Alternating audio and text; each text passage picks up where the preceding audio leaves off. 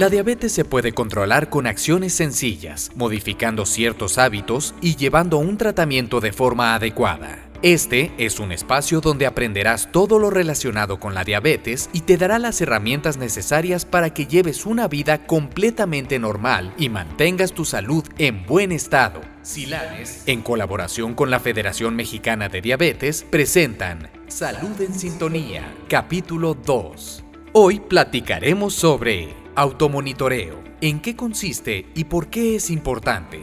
Comenzamos. Hola, ¿qué tal? Eh, soy la doctora Rutila Castañeda Limones, soy endocrinóloga, soy diabetóloga, posgraduada del Centro Médico Nacional La Raza del Instituto Mexicano del Seguro Social. Soy ex jefe de la unidad de investigación en epidemiología clínica con una línea muy, muy directa en la investigación en diabetes. Para mí es parte de, de mi vida estar en la orientación a las personas que viven con diabetes para que su vida sea cada vez mejor y que alcancen la calidad de vida integral. El día de hoy, en este podcast de Salud en Sintonía, nos toca hablar del automonitoreo. ¿Qué es el automonitoreo de la glucosa en casa? ¿En qué consiste y por qué es tan importante? Bueno, baste decir que nuestra labor importante en este equipo que formamos con todas las personas que viven hoy día con diabetes, bueno, es justamente porque reconocemos que de los casi 14 millones de personas con diabetes en nuestro país, una eh, buena parte, tres cuartas partes de estas personas están en mal control de la diabetes. Y reconocemos que el tratamiento integral, que es la alimentación saludable, el ejercicio, el tratamiento con medicamentos, con ampolletas, con tabletas, bueno, pues eh, otra vez se agrega un punto básico al tratamiento integrador que es la medición de la glucosa en casa. Y baste que recordemos un poquito cómo ha sido este recorrido en la evaluación de los niveles de glucosa de las personas que viven con diabetes. A lo largo del tiempo, si ustedes recuerdan por ahí alguna de estas anécdotas, es muy, muy interesante cómo se medía en la antigüedad los niveles de glucosa de las personas con diabetes. Fíjense que en aquellas épocas, en aquellas remotas épocas, cuando los médicos, los médicos de la antigüedad, querían ver cómo estaba el control de las personas con diabetes, hacían que fueran a hacer pipí alrededor de un hormiguero. Si las hormigas se agregaban ahí alrededor de esta manchita de agua, de orina, bueno, pues quería decir que el paciente estaba mal controlado. Pero si las hormigas ignoraban totalmente cuando el paciente hacía pipí, quería decir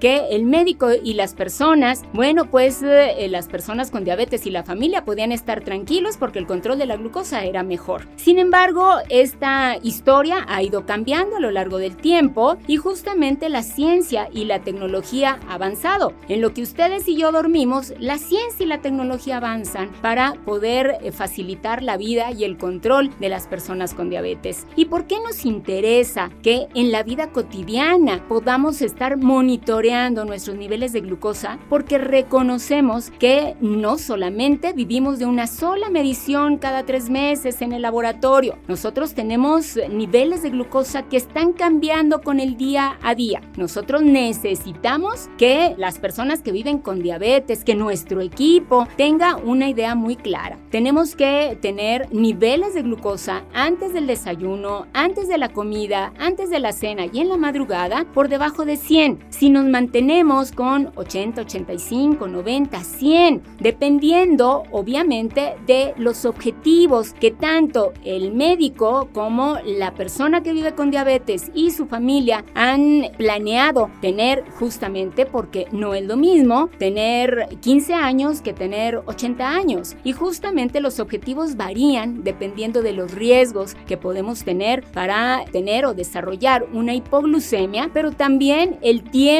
que tenemos de vida, de vida de calidad. Pero en algunas personas, como por ejemplo quienes tienen daño renal o quienes ya han tenido un infarto cardíaco o bien un problema vascular cerebral, bueno, pues ahí nosotros tenemos objetivos mucho más claros y flexibles que en los niños, en los adultos jóvenes, en quien no tiene ninguna complicación. Bueno, pues tenemos que ser mucho más estrictos y puristas del lenguaje y nuestros niveles de glucosa tienen que ser excelentes. Pero ¿cómo sabemos que nuestros niveles de glucosa son excelentes? Bueno, aquí es muy importante reconocer, no basta sentirme bien, no basta verme al espejo y decir que bien estoy. No, yo tengo que comprobar realmente que mis niveles de glucosa me van a ayudar a que yo no tenga una sola complicación de la diabetes, que no tenga la complicación y que no se desarrollen, que no evolucionen de forma agresiva. Y justamente el automonitoreo de la glucosa en casa nos ayuda a determinarlo. Cuando el médico le pide a las personas que viven con diabetes o a sus cuidadores o a la familia que también tengamos mediciones de glucosa después de las comidas, es justamente porque nosotros siempre damos una alternativa para que los niveles de glucosa en ayunas sean correctos, pero también damos una estrategia para que los niveles de glucosa después de las comidas no se disparen. Esto es importante porque no solo nos interesa ser muy eficaces, nos interesa también que nuestros tratamientos no se excedan y que no nos vayamos a la hipoglucemia. Así que el automonitoreo de la glucosa también nos ayuda a probar la seguridad del tratamiento. Cuando nosotros pedimos que también hagamos una medición de glucosa entre 2 y 4 de la mañana, es justamente para evitar, para reconocer que nuestras personas que viven con diabetes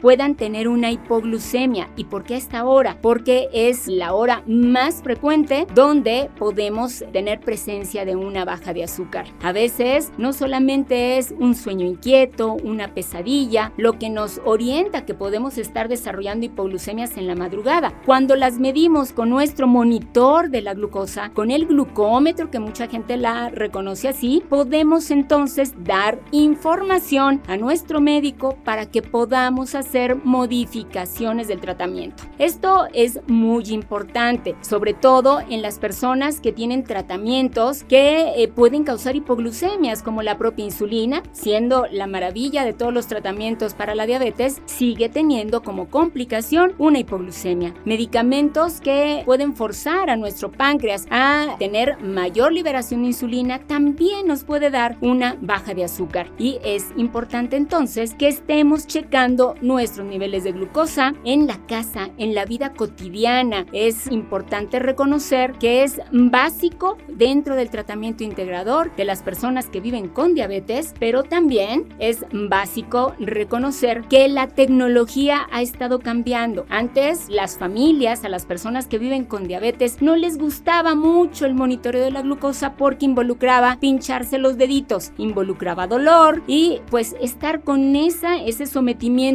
muy, muy constante. Hoy la tecnología nos ha ayudado también a tener incluso mediciones de glucosa sin pinchar los deditos. A esto se le denomina un monitoreo continuo, ambulatorio incluso de glucosa, cuando utilizamos un sensor en el brazo, en la parte posterior del brazo y solamente escaneamos o con el glucómetro o con nuestro celular y podemos incluso tener determinaciones de glucosa cada 5 minutos, cada 15 minutos, 265 veces durante el día. Y esto nos sigue conduciendo a tener un monitoreo, a tener una evaluación y saber por qué camino estamos andando y reconocer que estamos llegando a nuestras medidas de excelencia cuando ahora sí podemos unir, me veo bien, me siento bien, pero estoy comprobando a través de los resultados de mi automonitoreo que todo va bien y al final, cada dos, cada tres meses, yo voy a poder empatarlo con mi medición de esa glucosa de tres meses que es la hemoglobina glucosilada. Este es uno de los puntos más importantes por los que sí podemos decir que mi monitoreo de la glucosa en casa, en la vida cotidiana, es la brújula del control y siempre me ayudará a tener una vida mejor.